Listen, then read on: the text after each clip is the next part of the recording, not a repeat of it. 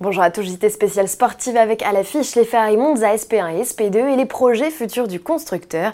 On parle également de tout ce que vous ne savez pas déjà sur le BMW Z4 et pour finir, focus sur la Mercedes Classe A 35 AMG.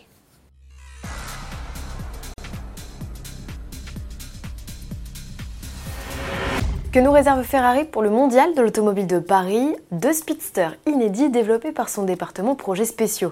Il s'agit des Monza SP1 et SP2. Principale différence entre ces deux versions, le nombre de places à bord. Inspirés des 750 Monza et autres 166 MM des années 50, ces modèles très exclusifs sont basés sur la 812 Superface. Ni la monoplace, ni la biplace n'ont de toit, de capote ou de pare-brise. Speedster oblige, il n'y a qu'un saut de vent greffé au sommet d'un capot démesurément long que l'on ouvre en basculant vers l'avant, soit dit en passant. Les modèles héritent également du bosselage signature des barquettes. L'habitacle minimaliste voit l'ensemble des commandes transférées sur la console centrale en l'absence d'un véritable tableau de bord. Dans la SP2, les occupants sont séparés par un ponton en carbone, fibre que l'on retrouve également dans la conception de la carrosserie. Le châssis est toujours en aluminium. Au final, ces barquettes se révèlent 15% plus légères qu'une Superfast la SP1 pèse tout de même 1500 kg à sec. Et côté performance, les Monza 2.0 conservent le V12 6 litres 5 atmosphérique de la 812. Sa puissance a juste été revue de 10 chevaux à la hausse. Malgré une cavalerie de 810 bourrins, le 0 à 100 km/h reste exécuté en 2 secondes 9 et la VMAX établie à plus de 300. Seuls 500 exemplaires des Ferrari Monza SP1 et SP2 seront assemblés au total. Ces barquettes intègrent une nouvelle famille destinée à faire revivre des modèles mythiques. Son nom, Icona. Et toujours à propos de Ferrari, lors de la révélation des Speedsters, le constructeur en a profité pour annoncer ses plans futurs. Un nouveau cheval fera son entrée dans l'écurie, le Puro Sangue, un SUV. Le projet initié par Sergio Marchionne, aujourd'hui décédé, devrait voir le jour d'ici 2022 selon le nouveau PDG de la firme, Louis Camilleri. Patron qui a également annoncé le déploiement de l'hybridation, reste à savoir sous quelle forme. Développement de vraies versions rechargeables ou simple greffe d'un alterno démarreur à suivre.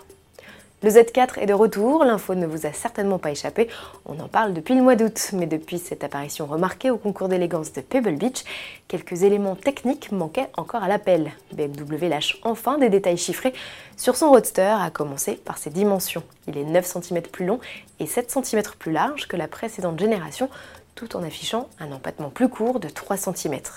Plus d'agilité et plus de coffres à la clé, le volume grimpe de 50% grâce au retour de la capote en toile. Au chapitre mécanique, deux 4 cylindres de litre turbo de 197 et 258 chevaux partagent l'affiche avec un 6 cylindres 3 litres biturbo de 340 chevaux. Si tous les modèles reçoivent une transmission automatique à 8 rapports, seule la version la plus puissante bénéficie de liaison au sol et d'un différentiel électronique spécifique. Selon la finition, le nouveau BMW Z4 profitera aussi de compteurs numériques, d'une caméra de recul ou de services connectés, une nouveauté à croiser dans les allées du Mondial de l'automobile de Paris.